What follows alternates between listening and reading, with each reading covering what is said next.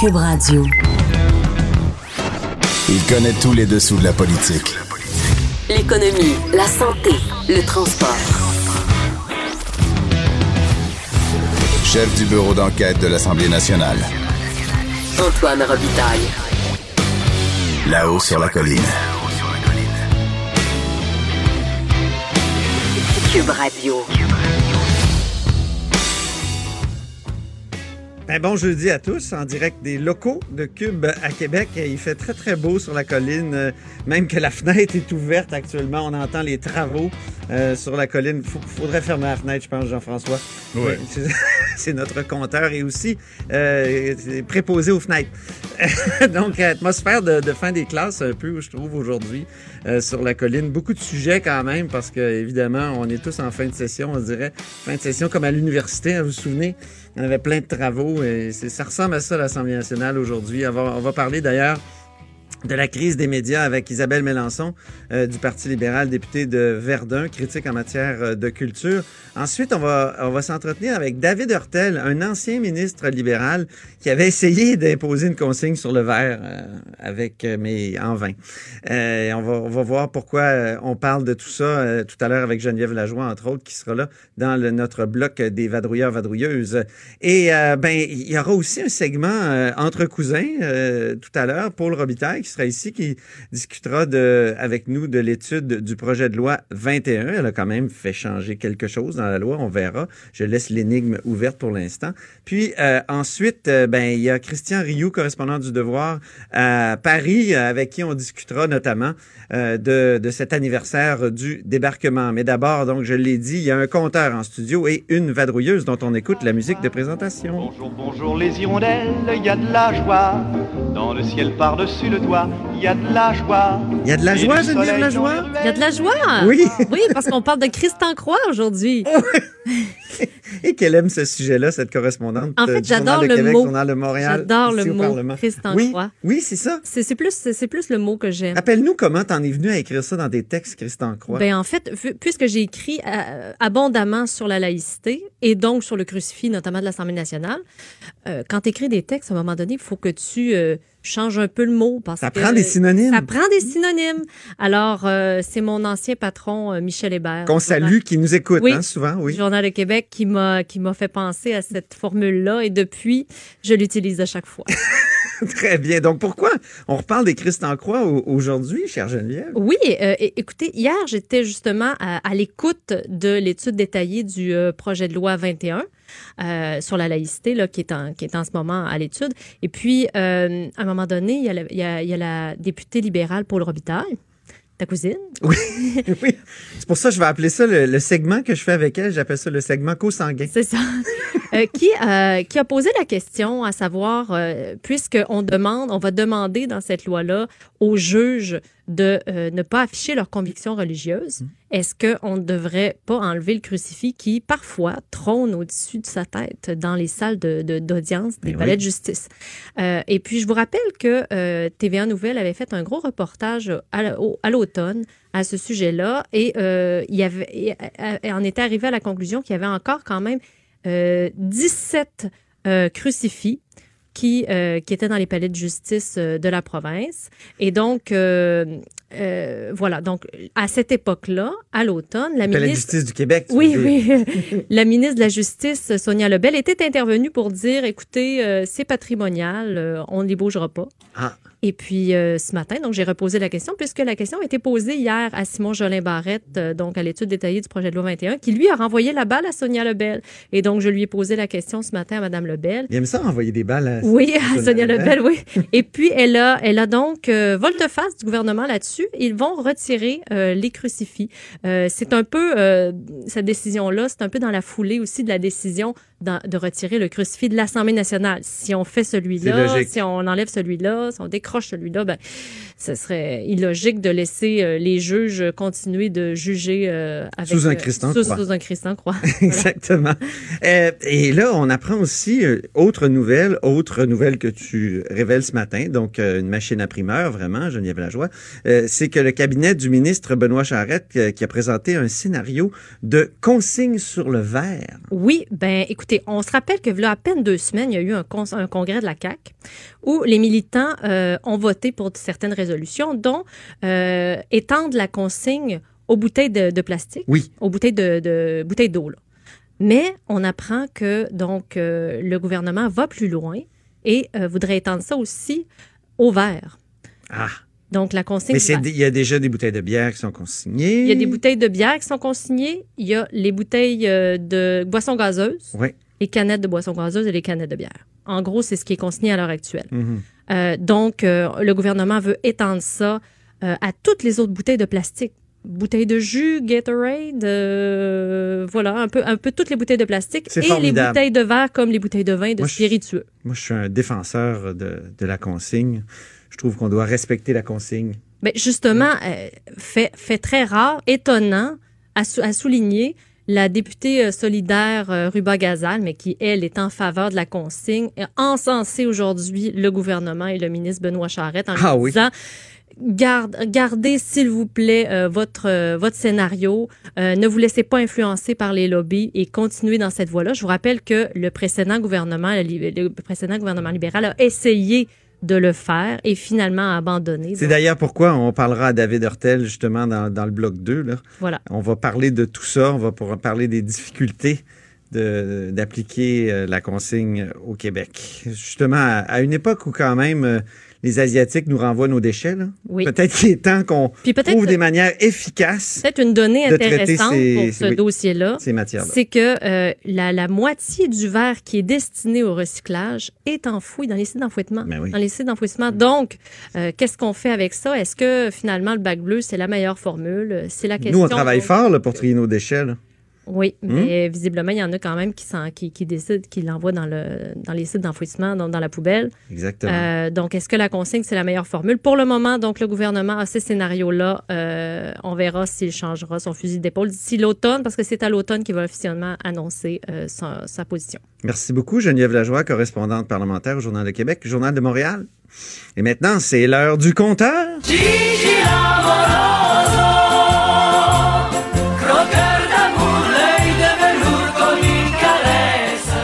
Et qui est ce Gigi? C'est Jean-François Gigibo.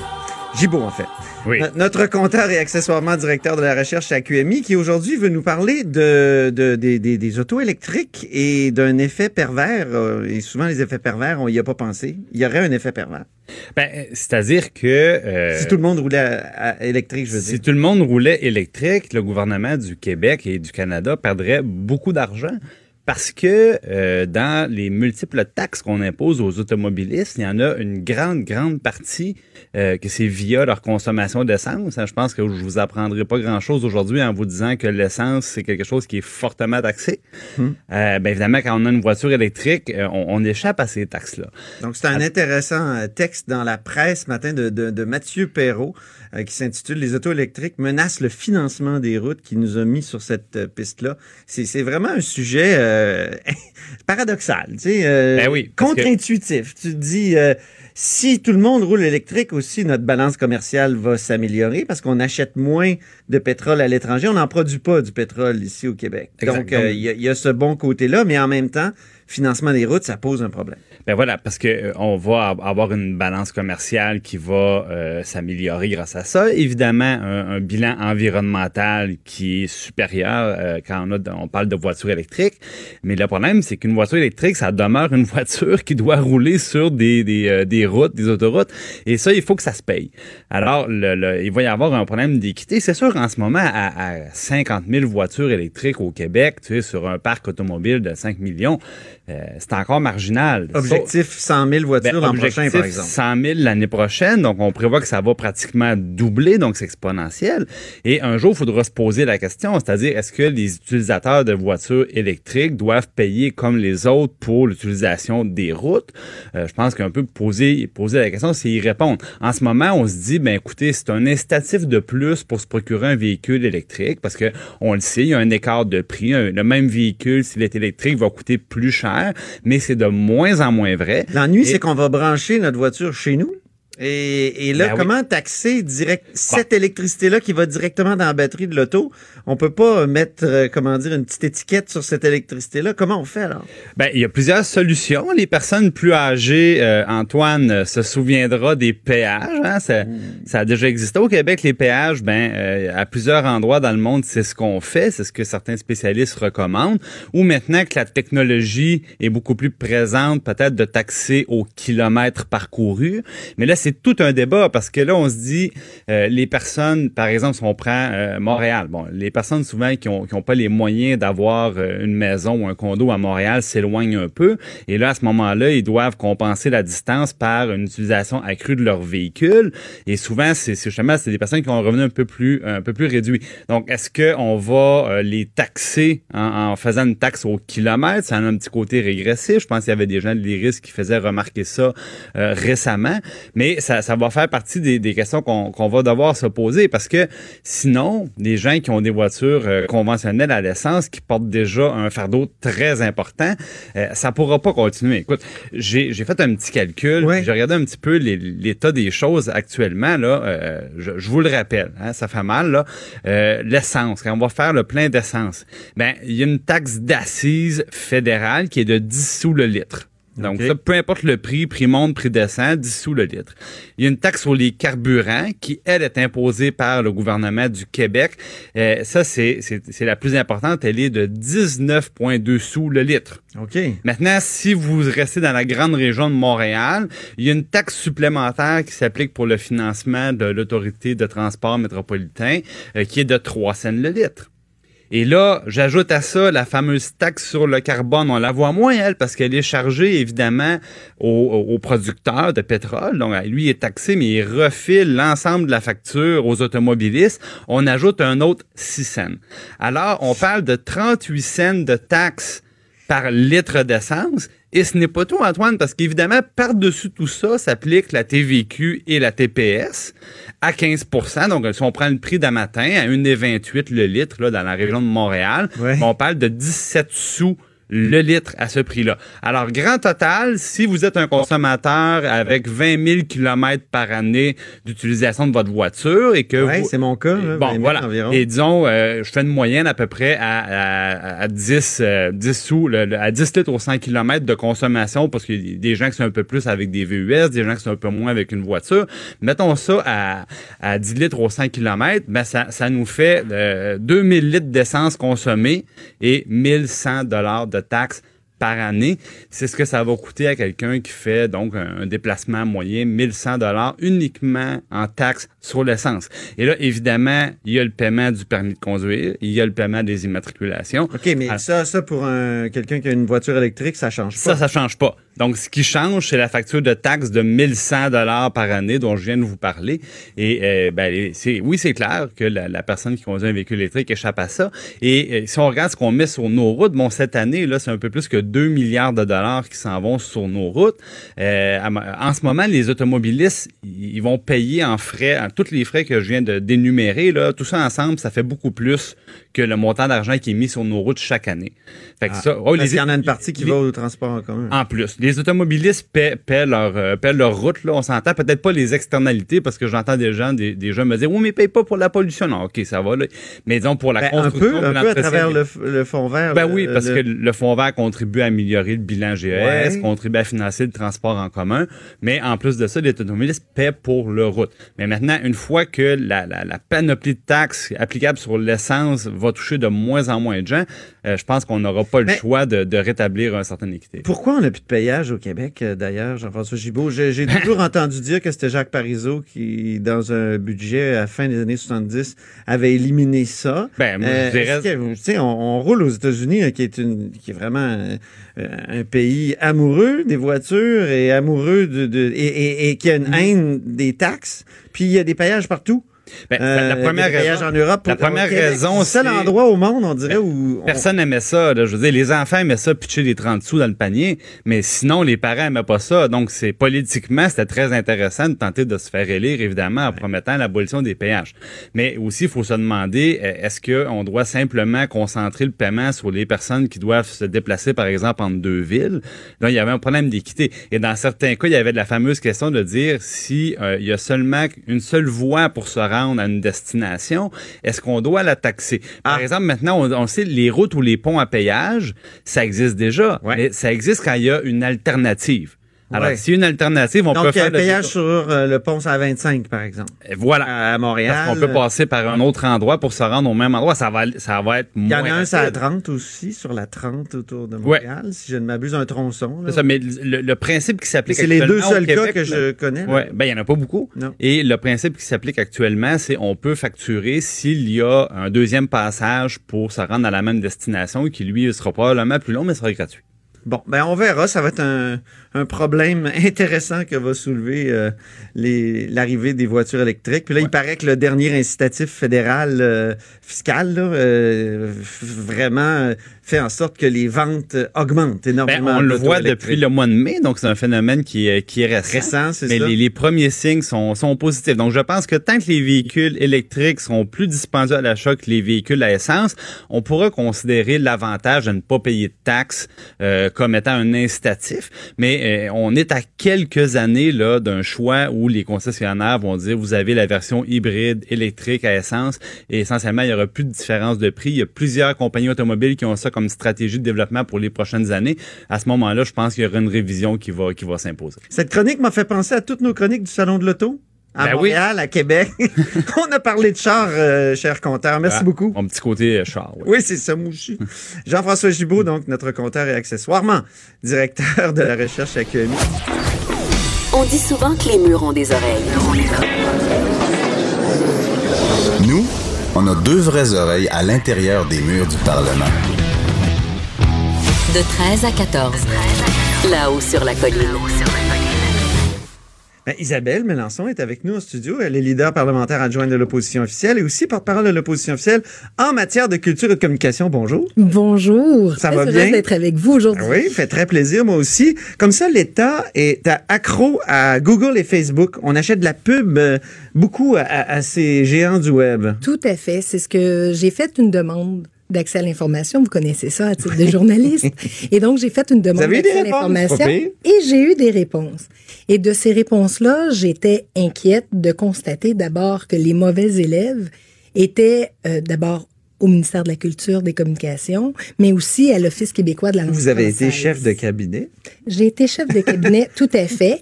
Euh, dans Vous avez-vous passé ces chiffres-là à, à l'époque? Non, mais je vais vous dire, à l'époque, c'était beaucoup moins à la mode, je vais le dire comme ça, parce que vous savez, ça a été très rapide, ça a été exponentiel à un moment donné. Je dirais que dans les dans les deux dernières années, là, possiblement, c'est ce qu'on est en train de, de finaliser, parce que là, on a plein de chiffres, on doit euh, essayer de, de ramasser tout ça. Mais la CEPAC, par exemple, du total de ses budgets, Qu'est-ce que c'est la CEPAC? 77 Rappelons, là. Oui. oui, pour, les des- parcs, oui, la ça. Société des parcs donc euh, du Québec, où 77% des budgets totaux s'en vont vers les géants du web et non pas vers les médias traditionnels, je vais le dire comme ça, qui peuvent être radio, télévision, hebdomadaire, quotidien. Mais oui. Et actuellement, on vit une crise. Donc moi, c'est ce que j'ai voulu mettre en lumière finalement. Mais je ne fais pas que critiquer. Et c'est là-dessus où moi, c'est important que je puisse passer ce message-là. J'arrive avec des propositions.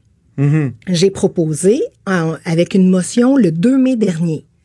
Le 2 mai, le 2 mai pardon, j'ai déposé une motion à l'Assemblée nationale demandant au gouvernement de devenir exemplaire, justement avec une nouvelle politique gouvernementale en publicité. Qu'est-ce que ça veut dire être exemplaire en publicité? Parce qu'après tout, euh, peut-être que l'État cherche de l'efficacité et il en trouve plus à, à Google et Facebook. Là. Je, je, je, je le dis euh, tout en étant euh, comme employé d'un média traditionnel que j'aime beaucoup euh, et tout ça. Mais est-ce qu'il y a plus d'efficacité? C'est ce que certains publicitaires disent. Ben, il faut savoir où rejoindre, bien sûr, les publics. Moi, je suis persuadée qu'encore aujourd'hui, on est capable de rejoindre les publics cibles à travers nos médias traditionnels. Vous le savez, le Journal de Montréal, notamment, a euh, une plateforme sur Internet Mhm. où on est capable aussi d'aller mettre de la publicité.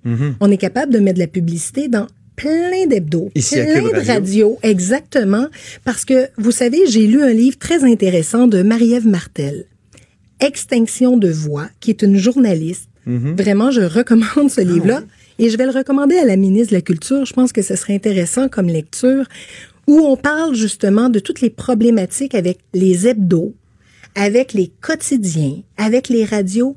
Il s'est fermé dans les dernières années plus de 25% des radios au Québec. C'est énorme. Ah oui, c'est Alors, ouais. à partir du moment où on a une crise, où on a une problématique, on doit trouver des solutions. Alors moi, j'ai fait une proposition à la ministre. C'était justement de revoir les politiques d'achat gouvernementales en publicité. Et là, je dois vous dire, Ben, écoutons-la, de- la ministre. Oui, elle vous a répondu qu'elle travaillait. Donc, le deuxième extrait, Joanie, nous travaillons. Ce que la collègue ignore, c'est qu'actuellement, même au sein même de mon ministère, j'ai refait faire les programmes pour nous assurer que les entreprises de presse locales et régionales puissent bénéficier de subventions. Ça, je fais ça depuis des mois. Elle l'ignore et ça ne l'intéresse pas. Nous travaillons relativement, entre autres, à cette commission qui euh, pourra enclencher ses travaux avec des, des auditions en août dernier. Ben, écoutez, pour moi, Monsieur le Président, là, neuf mois d'attente, c'est beaucoup trop. Donc, nous agissons actuellement sur deux fronts. Au ministère, nous contactons directement les agences de presse pour les médias locaux pour s'assurer qu'il y a des programmes qui puissent les aider. Et nous avons également mis de l'argent, entre autres, pour le recyclage. 6 millions et demi de dollars de plus Oui, le recyclage. Pourquoi elle parle du recyclage encore? OK. Pour le recyclage, c'est simple, c'est pour les hebdos et pour les quotidiens qui doivent payer un frais parce que, bien sûr, il y a du papier en consommation et comme on doit recycler le papier, il y a une, il y a, il y a- une responsabilité à ceux qui... OK. dans- Ça, vous êtes d'accord avec ça? Ben, écoutez, il y a une partie où je suis d'accord. Ce qui est, ce qui est un peu troublant, c'est qu'au fil des ans, euh, le pourcentage a vraiment beaucoup augmenté pour les Comme entreprises. ancienne ministre de l'Environnement, vous êtes prête à, à, comment dire, transiger avec le recyclage? Non, pas Ah, du tout. Mais il faut trouver une façon d'aider Ah. pour arriver justement à nos fins. Là, vous dit que elle l'ignore et ça ne l'intéresse pas. Bon. Parlez-moi un peu de votre euh, rapport à, à la ministre Roy. Ah, ben écoutez, moi, j'ai tendu la main à plusieurs reprises. Euh, j'ai même offert d'aller prendre un café au départ. Vous savez, là, je suis issue de ce milieu-là. Je connais le monde et des communications et de la culture. La porte a toujours été fermée à double tour. Alors moi, je fais des propositions. Là, elle me répond que je ne le sais pas. C'est parce que j'ai posé une question et elle ne le dit pas. À chaque fois que je pose une question, il n'y a pas de réponse. J'ai entendu un de vos collègues journalistes de la presse canadienne dire dans une entrevue qu'à chaque fois que la ministre se levait, elle faisait des ballons. Ça veut dire qu'elle ne répondait pas jamais aux questions et ça devient un peu frustrant. Mais là, vous je a dois le répondu quand même là, à sa décharge. là, elle a dit qu'elle refait faire les programmes. Oui, tout à fait. Mais c'est chouette parce que si moi je le sais pas, puis si vous vous le savez pas comme journaliste, ben il y a pas personne qui peut savoir. Alors moi je pose des questions. Les plus grands changements que j'ai vus là au fil des huit derniers mois, ça a été pas mal dans son entourage. Elle a changé de sous-ministre, elle a changé de chef de cabinet, elle a changé de directeur des coms en sept mois. Est-ce qu'elle est la bonne personne pour être au ministère de la Culture? Ben, écoutez, poser la question, c'est un peu y répondre actuellement. Je dois vous dire, là, elle nous a aujourd'hui rendus responsables que la commission parlementaire, qui, qui est au sujet du mandat d'initiative sur l'avenir des médias, là, qu'actuellement, on retardait les travaux. Oui, parce qu'il y a cette commission-là, parce que là, on est en crise, on le sait, puis euh, euh, il y a ce mandat d'initiative, qui, mais qui va commencer uniquement euh, qui quoi, va cet commencer, automne. Eh, mais qui est déjà amorcé. C'est pas vrai ce qu'elle a dit. Et moi, j'ai regardé le visage de Samuel Poulain, de Mario Asselin. J'ai regardé Monsieur Lemieux, qui sont du parti gouvernemental. Les visages étaient très longs parce qu'ils savent très bien que ça va très, très bien la commission parlementaire. Ce qui probablement la dérange, c'est qu'elle avait fait une annonce le 30 novembre dernier, annonçant cette, euh, ce mandat d'initiative-là, alors qu'il y a une séparation entre le devoir législatif et le pouvoir exécutif. Faudrait vous inviter ici à, à, à Cube Radio, Madame Roy et vous, puis euh, faire un peu comme Sonia Lebel et, euh, et Simon Jeanin Barrette, une petite, une petite accolade. Ah ben, vous savez quoi? Je vous le dis, et, et je vais le redire, Oui. j'ai offert mon aide. Moi, là, ce que je veux, puis vous me connaissez assez depuis longtemps, moi, ce que je veux, c'est que les dossiers puissent avancer. Je ne demande, je ne demande à ce que le milieu de la culture et des communications puisse bien se porter. Je vais continuer à poser des questions. Je vais aussi continuer à faire des propositions parce que je veux que ça fonctionne. C'est sûr qu'on va se reparler de tout ça. Merci beaucoup, Isabelle euh, Melançon. Un immense plaisir. Bonne journée. Isabelle Melançon, donc, euh, euh, qui est porte-parole de l'opposition en matière de culture et communication. On va tout de suite parler maintenant à un ancien ministre de l'Environnement, lui aussi, euh, David Hurtel, qui est au téléphone. Bonjour, David Hurtel. Bonjour, M. Robitaille. Ça va bien? Ça va bien, vous? Donc, vous avez quitté la politique, vous vous n'êtes pas représenté euh, aux dernières euh, élections, mais lorsque vous étiez euh, ministre euh, de l'Environnement, vous aviez voulu faire un peu ce que Benoît euh, euh, Charette annonce actuellement. En fait, il n'a pas accepté de, de le confirmer, là, mais c'est Geneviève Lajoie du Journal de Montréal, Journal de Québec, qui, qui l'a qui éventé. C'est qu'il veut mettre une consigne sur les bouteilles de verre et peut-être l'étendre aussi au plastique, comme les militants de la CAQ le veulent. Mais il semble que ça soit plus difficile à, faire euh, qu'à dire. Ben, c'est, un dossier qui est. En effet, moi, lorsque j'étais ministre, moi, j'ai été ministre de 2014 à 2017, là, un peu plus de trois ans et demi. Puis, c'était un des, projets sur lesquels euh, nous planchions euh, au gouvernement. Euh, parce que on est devant un constat assez euh, assez grave quand on Oui. regarde euh, notre notre utilisation de, de nos bouteilles de verre et des bouteilles de plastique. Il y a 240 millions environ de bouteilles de verre, euh, bouteilles de vin là, qui sont consommées là, chaque année au Québec. Euh, la majorité se retrouve là, on est dans- puis quand on parle de la, la grande majorité, là, j'ai pas les derniers chiffres là, mais c'était au-delà de 60% 65% se retrouvent dans des sites d'enfouissement. Euh, on- au niveau des bouteilles de plastique, là, les petites bouteilles en plastique là, de 500 millilitres là, pour Ben boire oui. de l'eau ou n'importe quel. Bon, Ça, tout c'est est jeté, tout consigné, puis ça, c'est on en consomme plus d'un milliard là, par année euh, de ces contenants en plastique-là, et la grande majorité également se retrouve euh, dans les sites d'enfouissement. Alors ça, c'est deux matières, le verre et le plastique, qui peuvent être recyclées. euh, réutilisées et ça, ça, ça, ça interpelle là, surtout maintenant là, dans la matière de lutte contre les changements climatiques, qu'on regarde ça très près. Euh, les enjeux, il y en a plusieurs, mais bon, on est quand même dans un système de consigne qui fonctionne au Québec, là, au niveau, par exemple, des bouteilles de bière, euh, puis d'autres types de contenants, puis ça fait depuis une trentaine d'années que ce système-là fonctionne. Quand, des pays asiatiques euh, nous renvoient nos déchets, David Hurtel, on a l'impression que le bac bleu, ça sert à rien. Ben, c'est parce que ça, ça, doit- ça sert à quelque chose si on n'envoie pas ça dans l'enfouissement. L'enjeu du bac, c'est que les gens pensent que lorsqu'ils mettent leur, euh, leur bouteille dans le bac, qu'elles sont recyclées. Euh, on a des très hauts taux de récupération. Le bac euh, fonctionne en termes, les- en termes de, de voir. Récupération, oui. C'est ça, mais il faut faire attention. La différence, c'est entre récupération et recyclage. Et ça, il y a un grave problème là. Il y a vraiment, euh, oui, c'est ça, il y, a, il y a tout un fossé euh, dans lequel on met des, des bouteilles, des bouteilles vides. Non, puis, puis l'enjeu, l'enjeu, en plus, c'est que euh, à Montréal, par exemple, on a une entreprise qui s'appelle Owens Illinois, Oui. qui a une usine qui fabrique des bouteilles en, en verre. Et c'est une des, c'est une grosse usine. Et compte de l'absurde, cette entreprise-là est obligée d'importer du verre euh, parce que le verre ici n'est pas d'assez bonne qualité.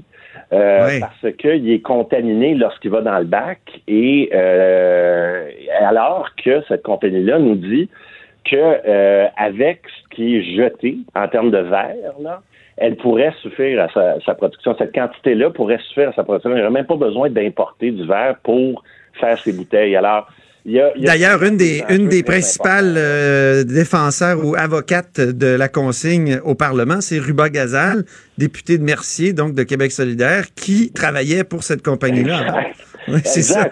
Alors, il y a, il y a- il y a beaucoup d'enjeux. Même chose pour le plastique. Ce qui est dommage, c'est que présentement, euh, le verre, euh, c'est une matière qui peut être recyclée à l'infini. Hein? C'est comme l'aluminium.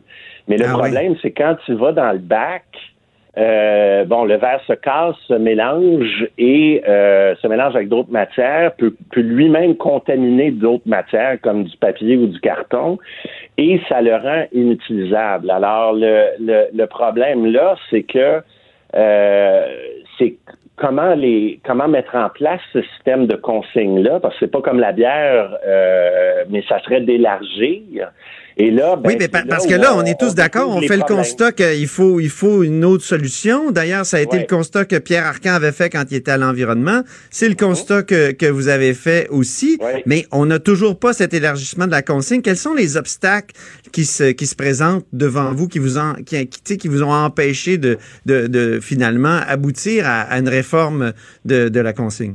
Ben, il y a plusieurs obstacles. Euh, ultimement, ça revient toujours à la même chose dans tout la, la plupart de tous les grands enjeux, c'est l'argent. Le, le- l'enjeu, c'est que, euh, par exemple, là, on, ça voudrait dire de rapporter soit les bouteilles, soit les contenants en plastique, euh, soit euh, chez à notre euh, notre marché d'alimentation ou à la SAQ. Alors, pour les marchés d'alimentation, ça veut dire une charge additionnelle. Alors ça, ça veut dire que les, les marchés d'alimentation, souvent, vont dire, ben ça cause des enjeux de salubrité. Euh, les, les machines là, qu'on appelle communément les gobbers, là, où on dépose euh, déjà là, les contenants, là, bon, euh, ça marche pas toujours très bien. C'est vrai que ces machines-là sont très vieilles. Euh, les détaillants reçoivent une redevance de 2,5 sous. Disent c'est pas suffisant pour couvrir leurs coûts, l'espace que ça prend, le personnel que ça prend pour gérer tout ça. Alors, si on veut élargir, ça veut dire plus de contenants, ça veut dire plus de travail pour eux. Alors, ça, c'est une, préoccupation. Une autre grande préoccupation, ben, c'est les embouteilleurs. Alors, euh, justement, les Nestlé, Coca-Cola et Pepsi de ce monde qui euh, vendent les petites bouteilles d'eau, là. Euh, bon, alors, si on mettait une consigne, par exemple, de 10 sous par bouteille, vous savez, dans les supermarchés, on voit ça, euh, 24 euh, bouteilles de 500 millilitres, mettons, pour 2,99, 3,99.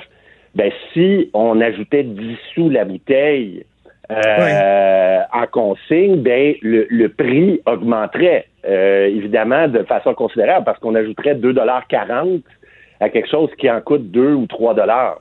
Oh, quand même. Euh, alors, alors, mais sauf que les, euh, en même temps, ce, ce 2,40 il est remboursable. C'est ça le, le, le système de consigne. Mais Ben, c'est ça, ça, euh, c'est efficace parce que ça donne une valeur au- à la matière, là, Ben, ça donne une ben valeur et voilà, c'est pour ça Il y a toujours quelqu'un qui va avoir intérêt à aller revendre ça après.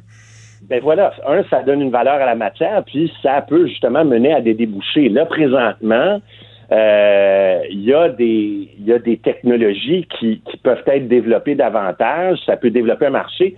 On l'a vu la- l'année dernière. Bon, la Chine a arrêté d'accepter Oui. euh, nos euh, justement notre plastique. Alors, ça, ça nous pousse justement à développer justement des nouvelles technologies. Puis il y a des nouvelles technologies qui existent pour recycler Ben oui. le plastique. Même chose pour le verre. Alors puis, là, je veux, je veux pas vous laisser partir, euh, David, sans parler de la Société des alcools du Québec. Et il y a là une grande résistance, d'après ce que je comprends, Une- euh, une à, l'idée d'une euh, consigne sur le verre. Ouais. Oui, alors même même enjeu là, c'est parce que pour la SAQ, ça a toujours été un argument d'espace, un argument de ressources euh, tant humaines, le personnel, tout ça. Mais maintenant, il existe des nouvelles solutions. On regarde en Europe, on regarde aux États-Unis, il y a moyen, justement, les, les gobbers sont beaucoup plus efficaces, prennent beaucoup moins d'espace, font le triage euh, d'elles-mêmes, lisent le code barre. Avec un code barre maintenant, on peut faire le triage, le type de verre, le type de bouteille. On peut même placer ça à l'extérieur. Vous n'avez pas besoin nécessairement d'être en succursale. Ça pourrait être soit euh, dans le stationnement ou à l'extérieur. Ça, ça peut euh, être dehors, même en hiver. Euh, ça se voit en Ah bon? Norvège et dans d'autres pays nordiques. Alors là, il y a des nouvelles solutions technologiques qui répondent euh, aux objections, puis aussi avec plus de contenants dans le marché, ben ça veut dire plus d'argent, puis justement, on pourrait financer le système. C'est ça la beauté de la consigne, c'est que ça Bon, ben. finance. Ben, espérons que, que le gouvernement va garder le cap d'ici l'automne, parce que ça va juste être annoncé cet automne, nous disait Geneviève Lajoie tout à l'heure. Alors, on se croise les doigts parce que j'ai l'impression que c'est la meilleure solution. Ben, merci beaucoup, David Hortel. De 13 à 14. Là-haut sur la colline. La politique autrement dite. Cube Radio. Alors, c'est Paul Robitaille qui est là, député de Bourassa-Sauvé du Parti libéral. Bonjour. Bonjour. Donc, vous êtes bien occupé ces temps-ci, Ah, énormément. chère cousine? Oui, oui, on, on sent la pression. On sent la pression. Et moi, je suis sur les deux gros projets de loi. Là. La, la vie m'a amené à, à être sur le projet de loi 9 et projet de loi 21. Donc, l'immigration et la laïcité. Donc, c'est des gros morceaux. Disons que je vois le ministre, je Votre préféré? souvent. Ah, j'a- j'adore les deux. Là, j'ai pas de, je, je, je veux pas faire de jaloux. Ah oui, bon, mais c'est quand même vos premières expériences euh, parlementaires. euh, Ça a été comment, là, ce- cette, cette session-là? Ben ça ça dérougit pas, on est toujours on, il faut euh, hier on a terminé à 10h30. Parfois, on est off, chez là, moi Paul, à quand même. 11h30. Des fois on est off, Non, mais non, on off, dirait- off dans le sens euh, Ah. confidentiel. Ah, ah oui. Ah, vous avez tellement Vous savez ce que c'est, hein? Vous savez ce Ouais. que c'est comme journaliste, Mhm. là, vous l'avez été. Exactement. Là, on a appris euh, ce matin que le gouvernement a décidé de décrocher les crucifix des, euh, des palais de justice. Et c'est un peu euh, grâce à vous ou à cause de vous? Je sais pas que... Ben moi, moi, je pose des questions. Hein. Ok. C'est, un peu le prolongement de mon ancien euh, travail de journaliste. Je pose des questions en commission parlementaire et euh, ben, j'écoutais le ministre et je lisais l'article 2 du, de la laïcité qui, en fait, l'article 2, ça ressemble beaucoup, beaucoup à, à notre jurisprudence actuelle. Hein, les quatre piliers de ce que c'est la laïcité, bon, la neutralité de l'État et tout ça. Et, et de pas... euh, de, d'avoir un, un cadre euh, neutre euh, et, et dans ce sens-là, j'ai posé la question et là il m'a Sur dit- les palais, au sujet des palais au sujet- oui parce que écoutez, on a un juge et derrière lui il y a une immense croix. Euh, puis on est c'est les murs de l'institution hein, parce qu'on parlait de l'article 3 qui parle des institutions. Donc les institutions doivent être neutres euh, et doivent refléter ce côté-là laïque et donc sur les murs de ces institutions, on devrait avoir euh, Des murs neutres. des murs neutres. Et quand il y a une grosse croix, ben là, en tout cas, je, je, je posais la question. Il m'a dit en effet. Et le lendemain matin, ben ce matin, là, on, je vois que Madame Lebel. euh, A annoncé qu'on Ouais, décrocherait oui. les On- 17 oui. euh, crucifix. Oui. Donc, c'est important des signes religieux pour le Robitaille. Vous qui voulez que les, les, les agents euh, en situation d'autorité les gardent. mais on, mais c'est- et c'est fascinant parce que on parle de l'identité d'un individu. Ah, Là, on parle des murs, mais Ouais. mais à un moment donné, à l'article 6, on va parler des gens, de l'identité des gens. Mhm. Et les gens, pour eux, la façon de vivre leur foi amène, pour certains, euh, le port de signes religieux. Alors, il y, a- il y a toute la question de l'identité. Et nous, et mon parti, on est de ceux qui disent l'identité prédomine chez des individus. Un mur, c'est un mur, là. Mais une identité, quelqu'un, par exemple, on avait euh, un, homme qui est venu parler aux consultations, et, c'est un homme que je trouvais fascinant, qui était d'origine sikh. Et euh, on écoute ce gars-là, euh, on se dit pourquoi ce type-là peut pas être greffier, peut pas être peut pas être euh, juge, peut pas être y a greffier adjoint, arbitre. Pourquoi? Mhm. Euh, Il est brillant. Pourquoi il peut pas être avocat à Parce l'Assemblée qu'ils portent un signe nationale? religieux, puis là, justement, ça contrevient à la neutralité dont on parle. Mais et mais son mais oui, mais en même temps euh, la compétence, il peut être neutre dans sa façon de travailler. Il peut être neutre dans il va être compétent et en étant compétent nécessairement on respecte cette idée de neutralité, cette idée de laïcité. Est-ce que vous il y avez a pas joué, je vous écoutais dans, dans, dans vos discours, est-ce que vous avez pas joué sur la confusion entre euh, personnes en autorité qui euh, n'auraient pas l'autorisation de porter des signes religieux et euh, espace public? On dirait parfois quand vous parlez de ce projet de loi-là, vous les libéraux, que c'est, on veut bannir tous les signes religieux partout dans la fonction publique. Vous avez pas, vous avez pas joué un peu sur cette, euh, cette euh, ambiguïté-là? Bon, en tout cas, on, on- parle des, des, des individus comme individus. Laisse- Je comprends pas votre question. Mais j'ai l'impression que vous faites pas cette distinction à dessein.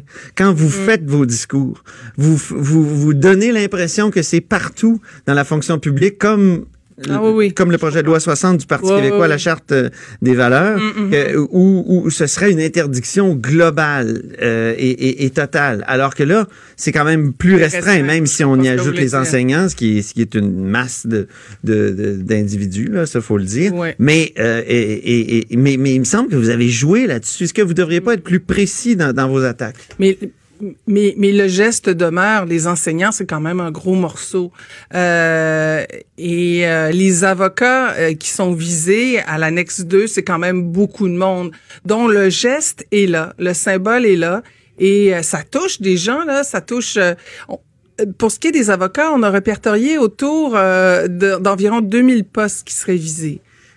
Donc, c'est quand même du monde, là. Et justement, même si c'est c'est très ciblé, ça demeure. Et est-ce que c'est, est-ce qu'on peut dire très ciblé quand on parle de du corps professoral? On- Je comprends qu'il y a des droits acquis, mais bon. Il reste six jours là pour adopter les deux fameux projets de loi sur lesquels euh, les commissions sur lesquelles vous vous siégez. Donc le projet de loi sur l'immigration, c'est un gros morceau pour le gouvernement de la CAQ et, le gouvernement veut absolument qu'on en finisse avant le 14.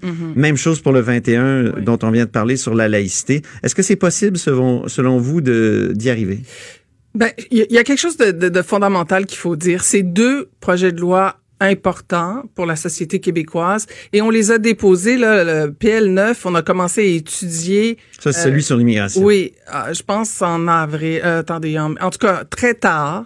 Et c'est pas nous qui avons décidé de déposer le projet de loi à- au, au moment où il l'a déposé. Donc, il l'a déposé tard et on commence l'étude détaillée de d'un gros gros morceau là, la, la loi sur la laïcité. Donc, à la dernière minute, on met la pression et, euh, et, et c'est extrêmement difficile. On fait ce qu'on peut, mais euh, mais mais mais je vois pas comment on, on va faire tout ce qu'on peut pour bien faire notre travail. Qu'est-ce que vous préférez, un baillon ou siéger jusqu'au 14 juillet? on va bien faire notre travail. On va essayer d'épuiser les questions qu'on a. Paul, vous devenez de, de plus en plus politicienne. On va bien faire votre... Ah, c'est Non, formidable. mais c'est vrai. Très non, bien. mais c'est vrai. C'est, et puis c'est important aussi. C'est important. Ben, résultat, on pose des questions. Puis là, ben, le Ah, ben Journal oui. de Québec en parle ce matin. Euh, on a, vous savez, hier soir, on a posé la question euh, relativement au lieutenant-gouverneur.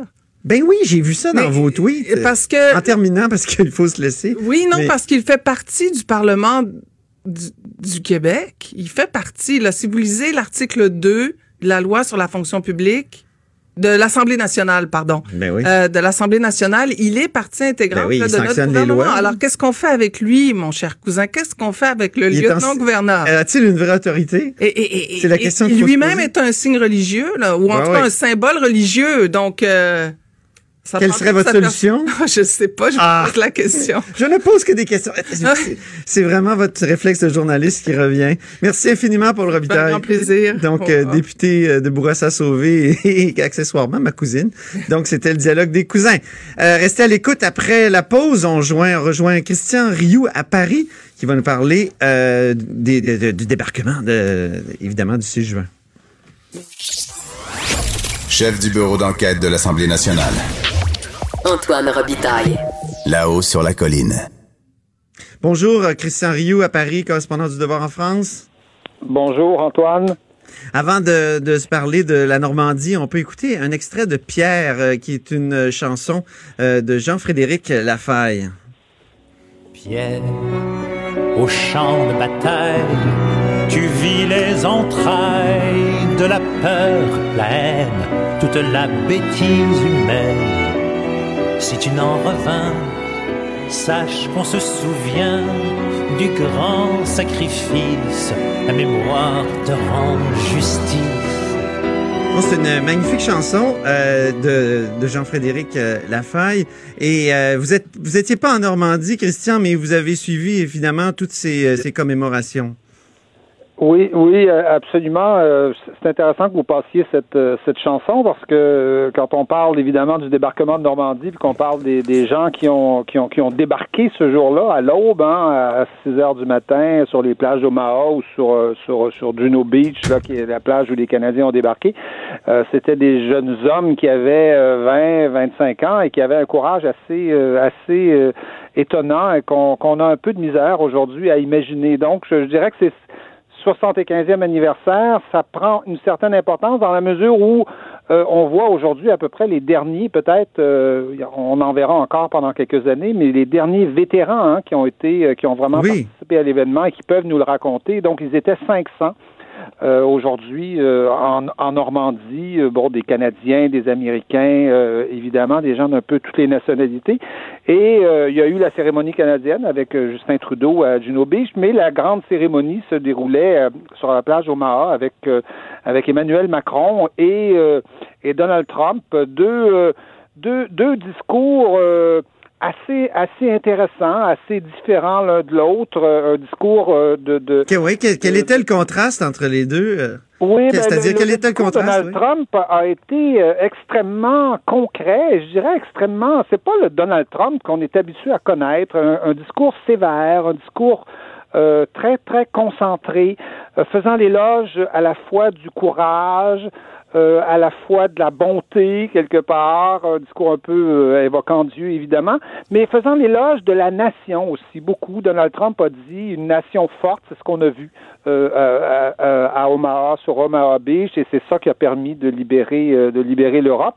En même temps, un discours d'Emmanuel Macron aussi très très senti, mais plus plus français, on pourrait dire, plus léger, mais en même temps plus plus théorique et, et peut-être plus politique, parce que chez Emmanuel Macron, il y avait évidemment des pics. Euh, euh, un éloge du multilatéralisme, évidemment qu'on fait devant Emmanuel devant devant Donald Trump, qui évidemment dont on sait qu'il qu'il qu'il n'est pas très multilatéral dans ses dans ses dans ses interventions.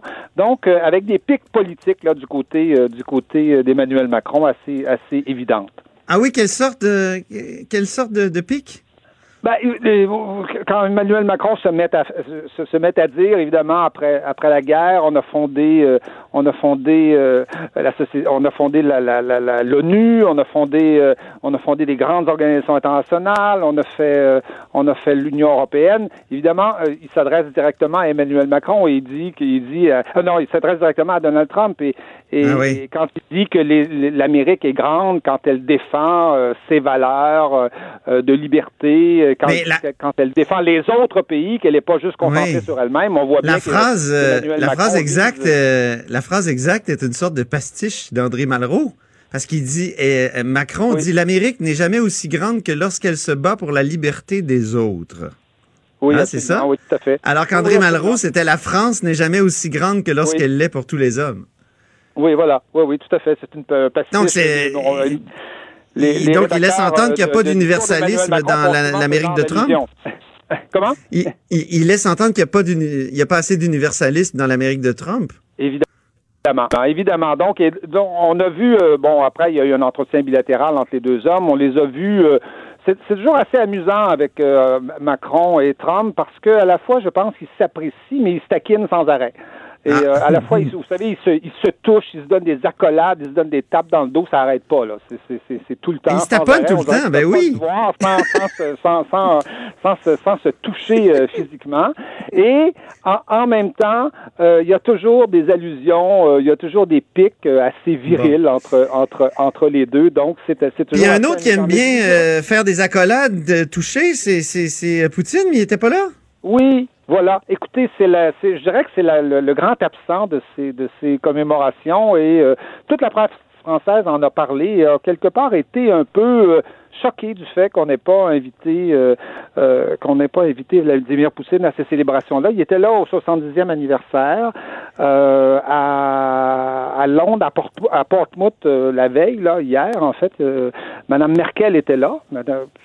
Je me souviens que Mme Merkel représente quand même l'Allemagne, qui est le pays qui est, le pays perdant, alors que la Russie, en fait, tout le monde le sait, la Russie est le le pays qui a payé le prix le plus cher de, ben dans cette guerre et qui donc et qui et qui est le pays qui a inversé, je dirais, la tendance avec le, la, la, la, bataille de Stalingrad où là euh, les, les armées euh, les armées allemandes se sont mises à reculer et quatre mois plus tard il y a eu le débarquement de, de Normandie.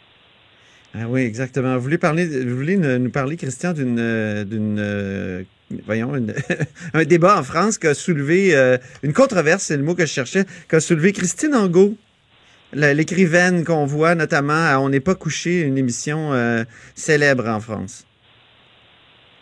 Oh, on, a, on semble avoir perdu Christian. Oh. Bon, est-ce qu'on peut le rappeler ou quoi? Non, il voulait nous parler donc de, de cette... euh, de ce tollé soulevé par l'écrivaine Christine Angot qui euh, a tenu à rappeler à On n'est pas couché que la concurrence des mémoires ne justifie pas les affirmations selon lesquelles l'esclavage a été un génocide. Alors, génocide, c'est un débat qui euh, a été lancé aussi chez nous par euh, cette enquête sur les femmes autochtones disparues. Donc, j'imagine qu'on en reparlera avec Christian parce qu'on n'arrive pas à le joindre. Alors, on va mettre fin comme ça, à là-haut sur la colline, très malheureusement. Merci à toute l'équipe, à Joanie Henry à la mise en onde, à Alexandre Moranville et Véronique Morin à la recherche. Et vous le savez, toutes les entrevues et chroniques de là-haut sur la colline, vous pouvez les retrouver dans notre application, sur notre site web, un peu partout sur nos plateformes, euh, parfois au bas des textes sur le web. N'hésitez donc pas à les diffuser, à les faire connaître. Cube Radio.